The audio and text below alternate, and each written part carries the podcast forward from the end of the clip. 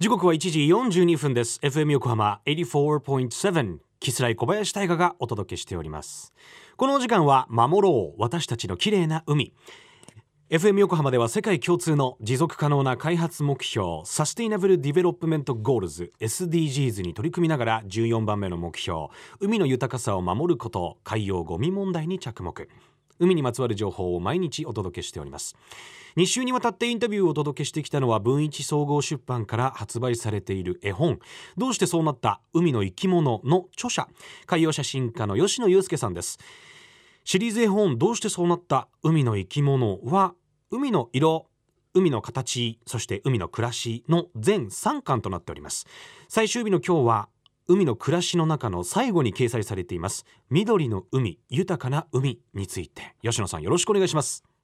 皆さん、こんにちは。海の写真撮ってます。吉野祐介と言います。よろしく。これはね、あの、和歌山県のね、須江っていうところです。あの、ここに出したように、例えば日本近海のあの海が濁ってる。濁ってるっていうことはさ、汚いってことじゃないんだって言いたかったの。どっちかって言えば、ちゃんと栄養豊富な、プランクトンが豊富で、浮遊物が多くて、あの、濁るわけで、だから、あの、そこには多くのあの魚がの暮らしを支えてるわけですよね。生き物の。確かに透明度のいい例えば南だって、ね、熱帯雨林に例えられるように沖縄の海ってものすごいあの種類いるわけですよね。だけど水自体は貧栄養なのね。プランクトンが少なくて。サンゴ自体がプランクトン食っちゃうし。でこっちの日本の海っていうのはよく森と海がつながってるっていうんだけど森から出たいろんな葉っぱとかいろんなそういう養分が川を通して海に吸収されてそれが餌になってたくさんのプランクトンが増えてそれがたくさんの生き物を支えてるのね。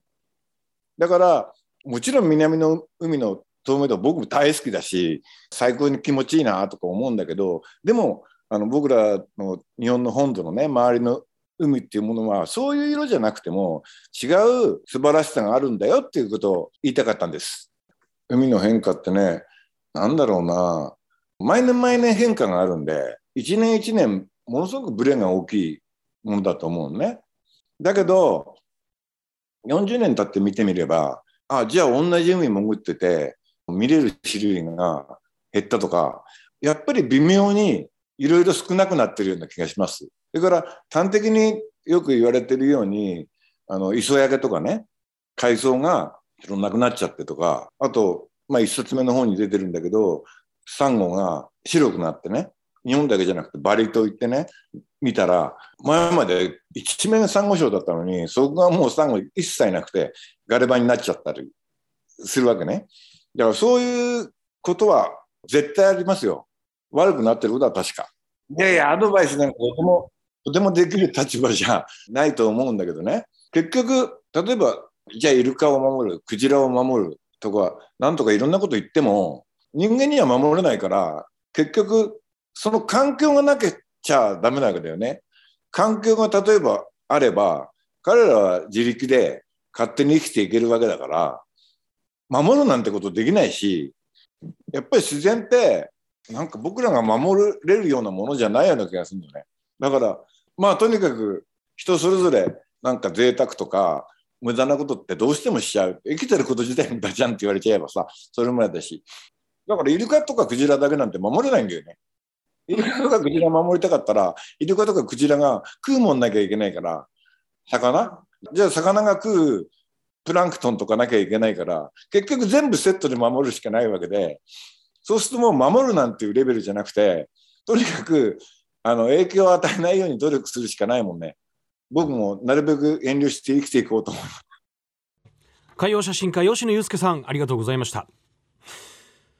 うん海が濁っているっていうのは単に汚いっていうことじゃないんだよっていうのがまず一つびっくり。まあそうですよね。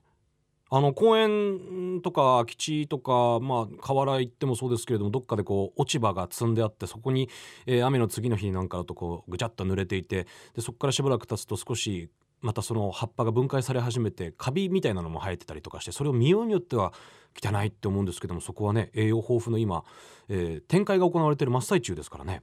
うん。そして自然ってのはまあ一概に守れるって言えるようなものじゃないと思うと吉野さんおっしゃってましたけれども。なるほどね。結局全部セットで守るんだったら守るしかない。いろいろ考えていくと魚はプランクトンプランクトンはどのってこうどんどんどんどん遡っていくとキリがなくなってしまう。一番いいのは自力でなんとかやっていけるんだからとにかく影響を与えないようにするしかないよね。その通りだと思います。ありがとうございました。海に暮らす様々な生き物たちの姿を届けてくれる吉野さんの写真絵本。どうしてそうなった海の生き物海の暮らしをぜひ手に取って見てみてください。ということで、